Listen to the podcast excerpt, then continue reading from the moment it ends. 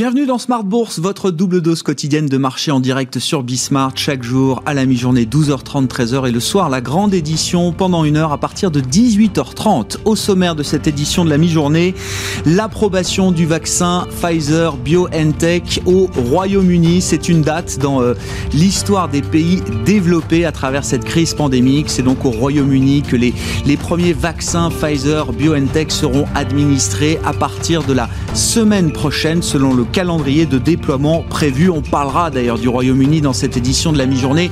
Sur le plan macroéconomique, bien sûr, le Royaume-Uni qui traverse la pire récession de son histoire. En tout cas, il faut remonter jusqu'à 300 ans en arrière pour trouver une baisse, une contraction du PIB britannique aussi importante de l'ordre de 11% pour cette année 2020.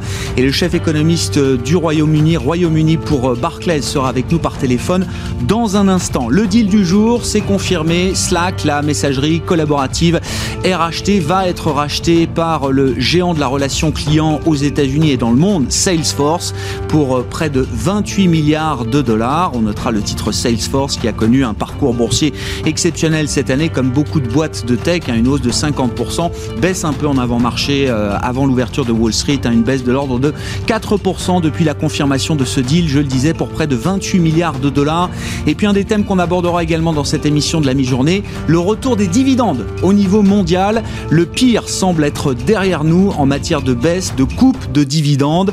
Que s'est-il passé sur ces derniers trimestres Que peut-on attendre pour la suite Ce sont les équipes de Janus Henderson qui seront avec nous en plateau avec une étude trimestrielle toujours très intéressante et des éléments très précieux justement sur ces mouvements de dividendes au, sein des grands secteurs et des grands pays qui auront été évidemment très importants. Le reflet de cette crise pandémique à travers les dividendes, on en parlera dans une dizaine de minutes.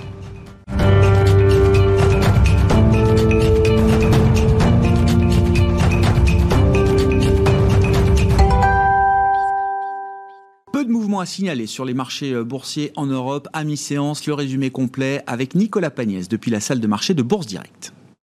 Tendance dans le rouge à la mi-journée à la Bourse de Paris. L'heure est pour le moment aux prises de profit après la séance de hausse d'hier à Paris, mais également à Wall Street qui en a profité pour inscrire de nouveaux records. La tendance à moyen terme reste cependant haussière sur les marchés financiers alors que les perspectives de voir un vaccin bientôt distribué se concrétisent un peu plus avec notamment les démarches formulées par euh, les laboratoires Pfizer et Moderna hier qui ont fait leur demande d'autorisation euh, d'utilisation d'urgence auprès des autorités sanitaires européennes et américaines.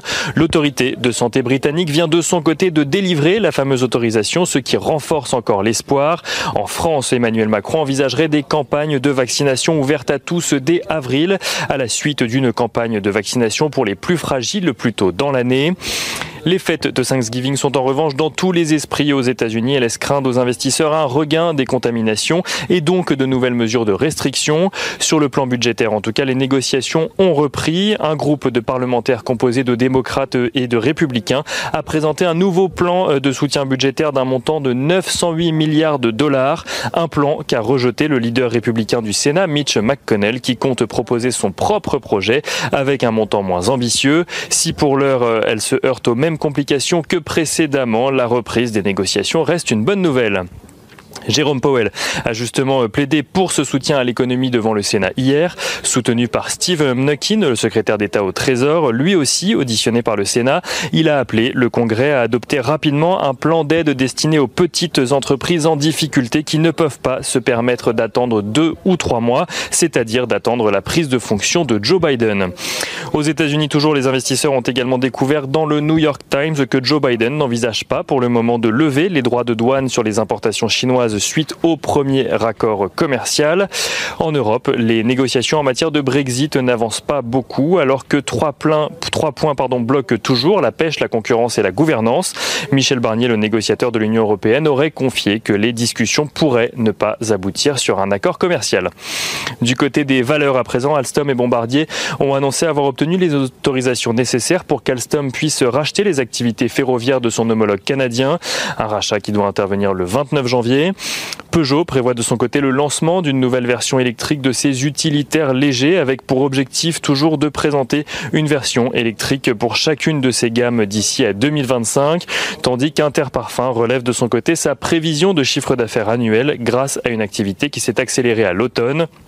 Celle-ci passe à 340 millions d'euros contre 320 à 330 précédemment. On regarde rapidement ce qui se passe du côté du pétrole. Le pétrole qui se négocie aux alentours des 47 dollars à la mi-journée dans l'attente de la prochaine réunion des membres de l'OPEP+, qui n'arrivent pas à se mettre d'accord pour le moment sur la production à partir de janvier. Euh, l'once d'or, elle, s'apprécie à la mi-journée au-dessus des 1800 dollars, tandis que le dollar recule à la mi-journée. L'euro-dollar s'apprécie aux alentours des 1,20 dollars pour 1 euro. Nicolas Pagnès qui est en fil rouge avec nous tout au long de la journée sur Bismarck depuis la salle de marché de Bourse Directe.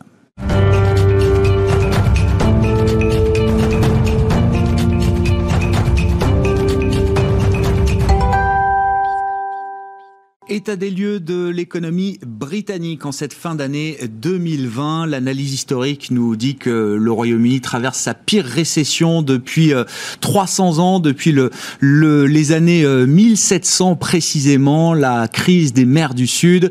Une fois qu'on a dit ça, quel est le, constat qu'on peut dresser dans l'immédiat sur la, la, dynamique de reprise, notamment euh, au Royaume-Uni? On en parle avec le chef économiste Royaume-Uni pour Barclays, qui est avec nous par téléphone depuis Londres, Fabrice Montagnier. Bonjour et bienvenue Fabrice. Bonjour Merci beaucoup d'être euh, d'être avec nous. Effectivement, quel est le constat que vous dressez dans les médias du, du, du profil et de la dynamique de l'économie euh, britannique? Récession euh, très profonde, évidemment. Que peut-on dire déjà de la, la dynamique de reprise qu'on a observée, j'imagine, au Royaume-Uni depuis quelques mois? Oui, alors, comme vous l'avez souligné, le, Royaume-Uni souffre pour diverses raisons. c'est l'un des pays qui se démarque comme ayant la crise la plus sévère dans ce, en, en, 2020. Alors à cela, différentes raisons. Par exemple, euh, bon, il faut être honnête, la composition de l'activité au Royaume-Uni dépend plus d'activités qui ont été exposées au, virus, comme par exemple euh, tout ce qui est de l'ordre de la récréation, de la culture, de l'amusement, des restaurants, des hôtels. Alors je suis pas en train de dire comment je mieux au Royaume-Uni, mais les, consommateurs consomment plus ce type de biens. Euh, qui se consomment de manière sociale et qui sont très impactés. Donc on a ici une composition du PIB qui est en défaveur dans cette crise. Euh, il faut rajouter aussi des errements de politique économique, c'est-à-dire des, des, certes le Royaume-Uni a mis en place les mêmes politiques qu'on a vues en, Europe dans un timing qui, qui est proche, mais a quand même hésité euh, durant les premières semaines et surtout quand vous regardez ensuite, euh, en septembre-octobre par exemple, le gouvernement fait euh, a, a, essayé de, par exemple, en, supprimer le mécanisme de chômage partiel au moment même où en France, par exemple, on introduisait un chômage ah. partiel de long terme et on encourageait les entreprises à en bénéficier. Donc on a eu ici quelques, quelques errements de politique économique qui ont sans doute contribué à, à, à une reprise très molle, mais surtout je pense que le, le point qui, qui, qui ressort tout le temps, c'est que la crise sanitaire elle-même a été plus sévère et a duré plus longtemps. Alors paradoxalement, la deuxième vague a l'air, a l'air somme toute un peu moins sévère que dans d'autres pays, mais la première vague a été plus sévère et a duré beaucoup plus longtemps, si bien que, vous savez, ici à Londres, on est rentré dans cette deuxième vague et ce deuxième confinement euh, sans avoir eu l'impression d'être sorti du premier. Ah ce, qui est, ce, qui est, ce, qui ce, qui se voit ensuite dans les chiffres économiques avec un, deux, un troisième trimestre, pardon, où, le, où le, le, rebond était somme toute très très limité. Et le dernier point peut-être que, que je mentionnerai, c'est que il faut pas oublier que le Royaume-Uni maintenant rebondit euh, dans le Brexit. Donc ça, c'est un élément qui démarque quand même euh, le mmh. Royaume-Uni des autres économies. On a d'autres problèmes à traiter en plus du virus. Et deux chocs négatifs ne font certainement pas un choc positif. Au contraire, ça fait un choc négatif bien plus grave et c'est tout le problème. Ouais, des facteurs spécifiques effectivement à la, la, la situation euh, britannique. Comment est-ce que vous voyez les, les, choses sur le moyen long terme, euh, Fabrice, euh, à commencer par les, les dommages euh, structurels peut-être irréversibles que cette crise euh, pandémique, la, la, crise économique qui en a suivi, dans, dans, la manière dont cette crise marquera profondément peut-être le, le Royaume-Uni. Je regardais dans les, les, prévisions du gouvernement britannique. Hein, je crois que le ministre des Finances a présenté un, un plan budgétaire, un cadrage il y a, il y a quelques jours. il voit un pic de taux de chômage de, entre guillemets, seulement 7,5% au cours du deuxième trimestre 2021. Alors, 7,5% pour la France, c'est plutôt un bon taux de chômage. Qu'est-ce qu'on peut dire d'un 7,5% de taux de chômage au Royaume-Uni, euh, Fabrice? Euh, Alors, c'est, euh, disons, 7,5, c'est l'une des estimations les plus basses qu'on peut voir ouais. au, au, sein du consensus. Alors, 7,5, euh, nous, par exemple, on voit, on voit le chômage plutôt entre 8 et 9 au, deuxième trimestre de l'année prochaine. euh, c'est un niveau qui se compare euh, au, cycle précédent, à la récession précédente. D'accord? Et je pense que c'est ça qu'il faut retenir. Ensuite, la grosse difficulté de ce type de prévision, c'est premier point le chômage partiel, énormément de chômage partiel, d'accord? Donc même si le taux de chômage officiel est peut-être à 7,5, il, il, il, faut savoir que le chômage partiel absorbe euh, euh, une, une, énorme quantité de la réduction de la demande de travail. Mmh. D'accord Comme dans les autres pays, on a eu euh, euh, si, si, on additionne chômage partiel plus chômage, on a des niveaux qui, qui sont quand même largement au-dessus au, de ça. Et, euh, et, et, le dernier point aussi à prendre en compte, par exemple, et vous avez mentionné le cadrage budgétaire, l'équivalent de la Cour des comptes ici au Royaume-Uni, qui est euh, euh, estime que le chômage reviendra à 4%, qui est le niveau d'avant-crise. Mais le prix à payer pour un, pour un chômage qui retourne aussi vite, aussi bas, c'est euh, sachant que l'activité elle-même ne, re, ne retrouvera pas euh, son niveau de pré-crise, ou du moins cette tendance de pré-crise aussi rapidement, c'est que la productivité diminue. D'accord? Vous, vous, allez réussir à, à, à, produire moins en embauchant autant parce que la, la productivité diminue. Et ça, c'est l'un des gros problèmes du Royaume-Uni depuis maintenant plus d'une décennie. C'est-à-dire qu'on a une productivité en berne qui n'augmente pas. Et, et, et, les derniers chiffres, on parlait du rebond au troisième trimestre, montrent que l'investissement est, est, en berne. C'est-à-dire que les entreprises n'investissent pas, je, je, reviens sur la question du Brexit. Mmh. C'est un, un, un, phénomène qui démarre parce que les entreprises hésitent beaucoup à investir. Et si les, et si les, les entreprises n'investissent pas, la productivité aura encore moins de chances de, de rebondir. Donc, derrière ce chiffre de, de, de, chômage relativement faible, vous avez raison de le souligner, il faut quand même noter, premièrement, que c'est un, maximum cyclique, d'accord, parce qu'on part aux autres crises, et puis ensuite le prix à payer, c'est quand même une productivité très très faible. Et justement, sur le moyen long terme, euh, Fabrice, comment vous évaluez effectivement la, croissance potentielle britannique demain, une fois qu'on aura traversé les, vagues de, alors, de baisse économique, de reprise économique? C'est vrai qu'il faut regarder les choses un peu en niveau, sans doute, pour, euh, pour l'année 2021, voire, euh, voire 2022. Et quand on essaye de se projeter au-delà, qu'est-ce qui reste selon vous, Fabrice? Alors nous, on est, on est somme toute assez prudent, c'est-à-dire que quand, quand, vous parlez de croissance tendancielle ou, ou, ou croissance potentielle, on, on pense que c'est une économie qui, qui, va croître autour de 1% d'année en année, ce qui, qui, sont des niveaux bien inférieurs à ce qu'on connaît mmh. avant la dernière crise, et puis en, en, encore il n'y a pas si longtemps. Euh, la raison euh, principale ici, c'est effectivement bon le Brexit, j'en parle encore et toujours, mais c'est vrai que c'est un phénomène quand même marquant. C'est vous qui en parlez, euh, Fabrice. J'évite oui, d'en parler jusqu'à présent. Désolé, mais... je, je sais, mais, mais, mais, mais c'est quand même, il y, a, y, a un ajustement. Si vous voulez, j'en parle parce que autant c'est pas, pour nous, c'est pas un choc qui va créer une récession au premier ou au deuxième trimestre de l'année prochaine, mais c'est un choc avec lequel il va falloir compter pendant pendant des années et des années. C'est un poison lent, euh, Fabrice, on peut le dire comme ça? Et, exactement. C'est-à-dire que pour pour que les entreprises retombent sur des niveaux d'investissement qui sont en lien avec les, les, perspectives de moyen et long terme, il faut qu'ils déflatent leur investissement sur un, sur un certain nombre d'années. C'est pour ça que c'est c'est quelque chose qui, va, sur lequel il va falloir compter pendant, un certain nombre d'années et qui se voit déjà dans les chiffres, d'accord? Donc ça ça, contribue à une croissance euh, somme toute pas très élevée. Et puis ensuite, un, élément peut-être qu'il qui, faut noter, parce que vous avez parlé d'un cadrage budgétaire, ce qu'on a eu, c'était uniquement, si vous voulez, le rapport de, de l'équivalent de la Cour des comptes. C'était pas vraiment le budget en tant que tel, tel que vous l'avez eu en France ou dans les, dans les autres pays européens. Le budget en lui-même a été annulé, en fait. A été annulé pour cette année et ne sera annoncé que bah, il nous le faut avant, avant fin mars. Donc il, il, le sera sans doute au premier trimestre. Mais si vous voulez, on n'a pas ce que d'autres pays ont, c'est-à-dire euh, ces plans de dépenses multi-annuels, eh oui. euh, généralement dans les entreprises, euh, dans, dans, les technologies très en vogue, très vertes, très, très climat, etc. Mais on n'a pas ça au Royaume-Uni. Donc on a, on, on, a certains, certains effets d'annonce. On a eu 12 milliards d'annoncés il y a quelques semaines, mais ces 12 milliards la moitié était recyclée d'annonces qui avaient été faites plus tôt dans l'année.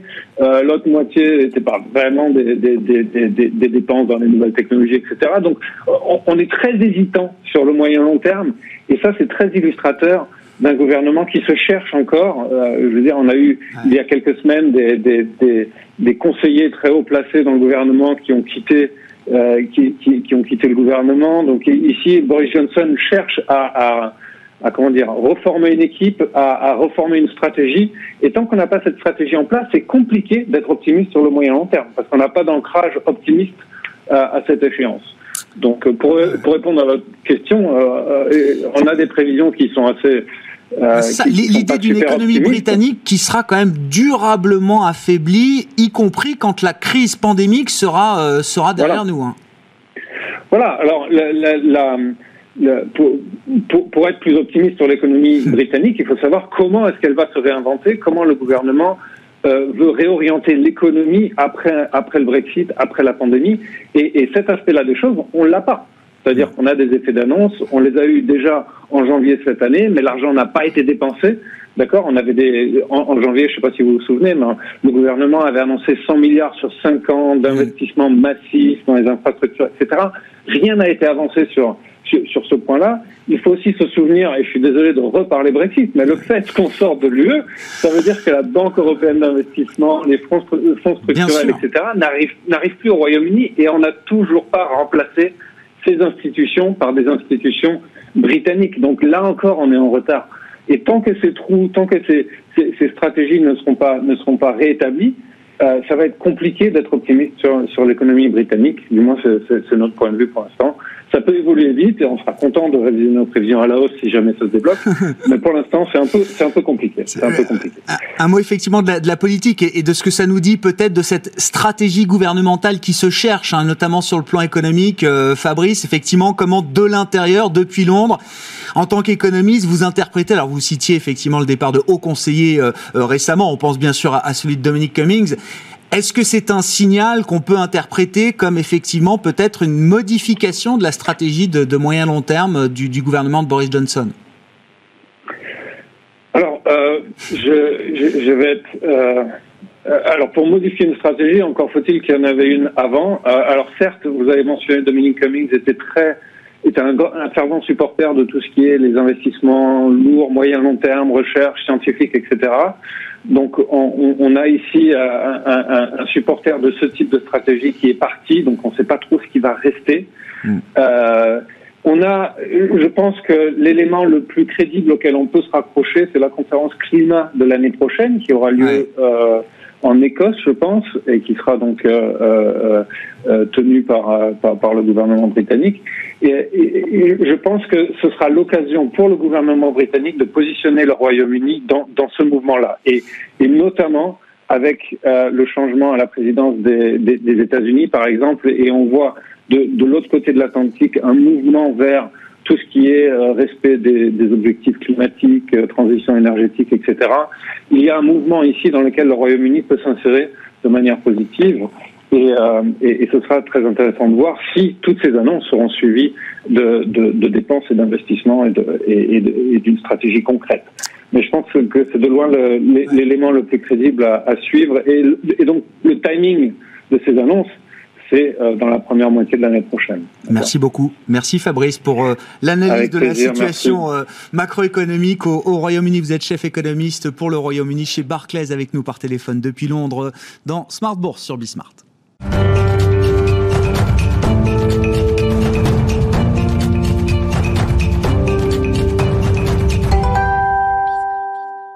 Et on évoque à présent le thème des dividendes. Euh, évidemment, les dividendes qui ont été le, reflet là aussi de la crise euh, pandémique. Et c'est Charles-Henri Herman qui est à mes côtés en plateau, le directeur du développement pour la France de Janus Anderson Investors. Bonjour et bienvenue Charles-Henri. Bonjour Merci beaucoup. Avec une étude trimestrielle que vous menez depuis un moment, je crois il y a un indicateur maison effectivement qui euh, reflète, on va dire, les, les, dividendes versés ou suspendus d'ailleurs, en l'occurrence par 1200 sociétés dans le monde. le pire est passé. C'est l'enseignement visiblement de cette étude euh, trimestrielle qui est sortie euh, il y, a, quelques jours, fin novembre. Avant d'en venir là, Charles-Henri, que s'est-il passé déjà justement du point de vue des dividendes globaux, mondiaux euh, au cours de ces derniers mois et de ces derniers trimestres? Alors effectivement, merci de me recevoir donc pour parler de ce rapport qui existe depuis 2009, donc un peu plus de 10 ans maintenant. Alors le premier chiffre à retenir, c'est peut-être une baisse sur ce trimestre par rapport au trimestre de 2019 de 14% des dividendes au niveau mondial. Alors c'est une baisse qui est certes significative, mais qui est moins importante que ce ne l'a été sur le trimestre précédent, puisqu'on avait une baisse de 22% le trimestre précédent, donc une légère amélioration de ce côté-là.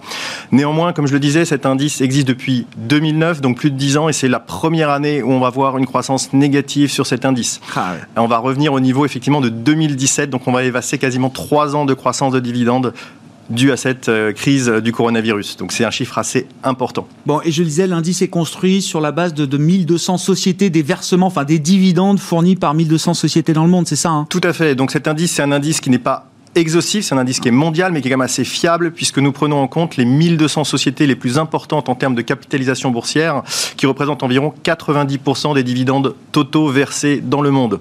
Mm. Euh, à titre de comparaison, les 10% restants représentent 1800 sociétés. Donc vraiment, c'est un indice qui est assez fiable. Très, très pertinent et très fiable de, de ce point de vue-là. Bah justement, si on regarde un peu alors l'échelle mondiale et si on zoome sur quelques zones géographiques, on s'aperçoit très vite que tout le monde n'a pas été logé à la même enseigne, Charles-Henri. Non, tout à fait. Tout le monde n'est jamais logé à la même enseigne.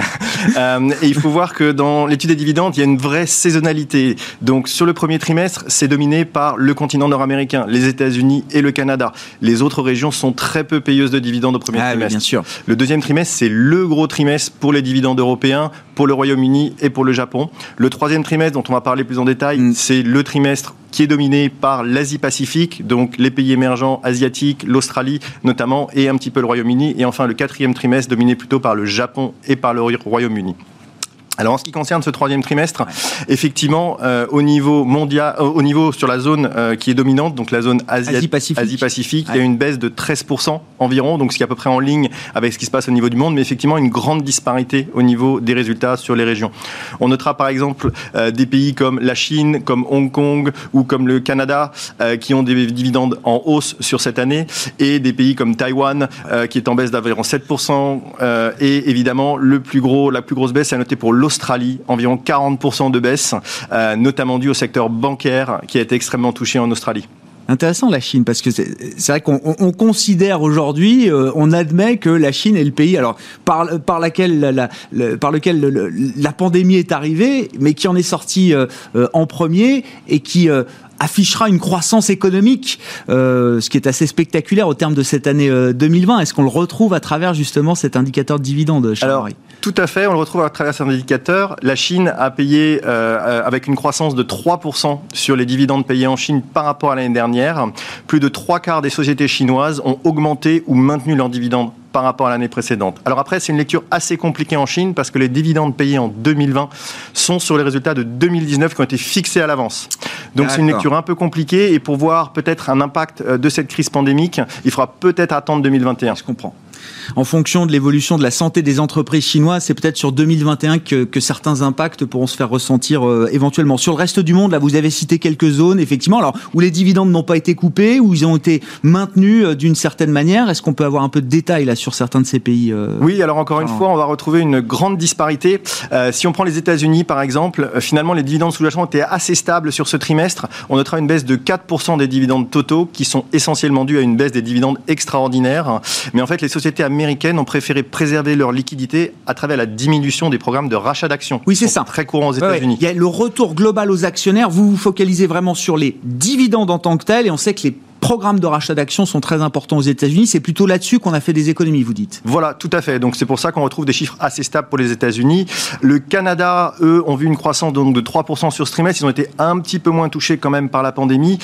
Après, si on rentre sur le continent européen et pan-européen, alors on a beaucoup parlé Brexit avec euh, l'économie, oui. euh, Monsieur Montagnier précédemment, c'est assez intéressant. Le Royaume-Uni, eux, ont été très touchés. Ah Ils ont une baisse d'environ 40% euh, de leurs dividendes. Et une raison principale, c'est qu'il y a une grosse dominante du secteur bancaire, pétrolier et minier, qui sont des secteurs qui ont été très fortement touchés. Si on parle maintenant du reste de l'Europe, on va retrouver, euh, c'est une saison, le troisième trimestre, qui est assez calme en termes de paiement de dividendes. Donc, on a une baisse d'environ 22%, euh, donc qui est moins significative que euh, ce que ça a été au trimestre précédent. Les Pays-Bas, par exemple, sont un pays qui sont assez touchés parce que euh, ils payent des dividendes notamment au niveau du secteur bancaire, mais aussi au niveau des brasseurs, euh, des producteurs de bière, qui ont été fortement touchés, puisqu'évidemment, avec le confinement, les gens ont bu un petit peu moins de bière cette fois-ci. Alors, il y a quand même quelques bonnes nouvelles qu'il faut noter, euh, c'est que certains pays européens, comme la France, la Suisse, l'Allemagne, ont annoncé potentiellement qu'ils allaient réintroduire le paiement des dividendes. Et avec un bon élève, finalement, on pourra noter, c'est souvent la Suisse. selon nos estimations, la Suisse pourrait être en croissance positive en Europe et le seul pays en Europe Europe en croissance positive On a vu les premières banques, hein, si on dit un mot du secteur bancaire, ont été des banques suisses à, annoncer à nouveau la, réintroduction des dividendes. Sur la France, quels sont les, commentaires un peu spécifiques qu'on peut, qu'on peut retenir de cette étude, euh, Charles-Henri? Alors la France a été touchée assez difficilement hein, euh, par cette baisse des dividendes. trois secteurs principaux, notamment le secteur bancaire, qui est un secteur énorme en France en termes de paiement de dividendes, mais le secteur aussi de l'aérospatial ou le secteur de la consommation. À eux trois, ces trois secteurs représentent deux tiers des coupes des dividendes en France. Donc c'est très important. Euh, le secteur bancaire à lui seul, c'est 40% des coupes des dividendes euh, en France. Donc c'est encore une fois très important. Mais aussi quelques bonnes nouvelles sur les tendances. On a vu que Total avait maintenu son dividende. On a vu que Danone avait décidé de réintroduire son dividende. Et quelques sociétés aussi comme Michelin, LVMH ou AXA ont décidé de réintroduire leur dividende. Alors certes à des niveaux inférieurs, mais réintroduisent le paiement de dividende. Donc un petit peu d'optimisme quand même euh, à ce niveau-là. Et après encore une fois, le secteur bancaire en France est dominant. C'est le cas finalement dans la plupart euh, du monde, peut-être à l'exception des États-Unis, euh, les banques étaient là pour aider et subvenir aux besoins de l'économie dans les différents pays. Et effectivement aussi, il y a eu l'impact des régulateurs euh, qui ont effectivement demandé aux banques. Sur le secteur bancaire, c'était très spécifique de ce point de vue-là. Ce qui est intéressant quand on regarde sectoriellement parlant au, niveau global, c'est que à travers encore une fois cet indicateur de dividende, il y, a, beaucoup de choses qui se révèlent. Et ce qui se révèle notamment, c'est ce, cette espèce de d'ancien monde versus nouveau monde. Là, on voit aussi des changements très importants quand on regarde par exemple le secteur technologique aux États-Unis. Voilà, tout à fait. Alors, quelques secteurs qui ont tiré leur épingle du jeu. Il y a la santé. Vous allez me dire, c'est assez logique par rapport à une crise pandémique. Mm. Euh, il y a aussi le secteur de la consommation alimentaire et de la production alimentaire normal aussi, les gens ont besoin de se nourrir quand même. Et évidemment, vous le citez, le secteur des technologies. Et c'est effectivement très intéressant puisque le secteur technologie devient un des premiers pourvoyeurs de dividendes dans le monde. Ça, c'est incroyable, Charles. Oui, c'est un petit peu une transition que l'on voit effectivement économique entre l'ancienne économie et la nouvelle économie. À titre d'exemple, Microsoft, selon nos estimations sur l'année 2020, devrait être le premier payeur de dividendes au monde. Apple, qui, si vous en souvenez, ne payait pas de dividendes avant 2012, va rentrer dans le top 5, potentiellement quatrième position, aux côtés de sociétés comme AT&T ou ExxonMobil, le pétrolier ces boîtes-là deviennent des valeurs de rendement. Microsoft et Apple sont en train de devenir des, valeurs de rendement. Elles sont déjà bien installées, hein, les GAFAM. Je ne vais pas dire que c'est l'ancien monde, parce que non, c'est le monde actuel, les GAFAM. Mais quand on regarde la prochaine génération, il faudra trouver un acronyme, je suis sûr que déjà on, a, on en a cherché, mais la prochaine génération de grandes valeurs technologiques, alors qu'on pas encore les mêmes cash flows que ces entreprises-là peut-être euh, aujourd'hui, qu'est-ce qu'on peut en, tirer comme conclusion, euh, justement bah Effectivement, on voit une certaine tendance, donc une remontée des valeurs technologiques. On peut penser à des grosses sociétés comme Netflix, par exemple, euh, qui peut-être euh, va devenir un gros payeur de dividendes. Maintenant, c'est aujourd'hui, encore une fois, nous on fait une étude sur les résultats actuels. Les prévisions sont extrêmement difficiles puisque les politiques de distribution dépendent d'une part des réglementations dans les pays, des souhaits des boards des différentes sociétés. Donc c'est très difficile de prévoir, mais on voit quand même une tendance à la remontée du secteur technologique, effectivement. Comme vous le disiez, jusqu'en 2012, Apple ne payait pas de dividendes. Donc on verra ce qu'il en est de Netflix, Tesla ou d'autres qui pour l'instant n'en sont pas encore là et c'est pas le, le, sujet de ces entreprises. Un mot pour conclure là justement sur les perspectives Il nous reste 30 secondes, euh, Charles. Bah oui, alors le pire est passé. Le pire a passé, effectivement, on l'espère. Nos prévisions à la fin du premier trimestre, euh, on prévoyait une baisse entre 15 et 35 C'est très dur d'avoir une estimation précise parce qu'il y avait l'impact du confinement, de la pandémie. Et effectivement, entre le deuxième et le troisième trimestre, on a pu affiner ces prévisions. Et aujourd'hui, on estime entre 17 et 20% la baisse sur l'année 2020 par rapport à l'année 2019. Pour la France, quelques chiffres intéressants, moins 43 à moins 48% de baisse de dividendes sur l'année 2020, donc c'est quand même très important. quelques signes d'optimisme, on l'a dit, avec l'apparition des vaccins, une certaine reprise économique, peut-être que les sociétés vont continuer à réintroduire les dividendes pour l'année 2021. Merci beaucoup Charles-Henri d'avoir été avec nous. Euh, merci de m'avoir reçu. Voilà, c'est précieux insight effectivement issus de cette étude trimestrielle que vous menez sur les, les dividendes. Charles-Henri Herman, responsable du développement pour la France chez Janus Anderson Investors. Voilà, c'est la fin de cette édition de la mi-journée Smart Bourse sur Bismart. On se retrouve ce soir en direct à 18h30.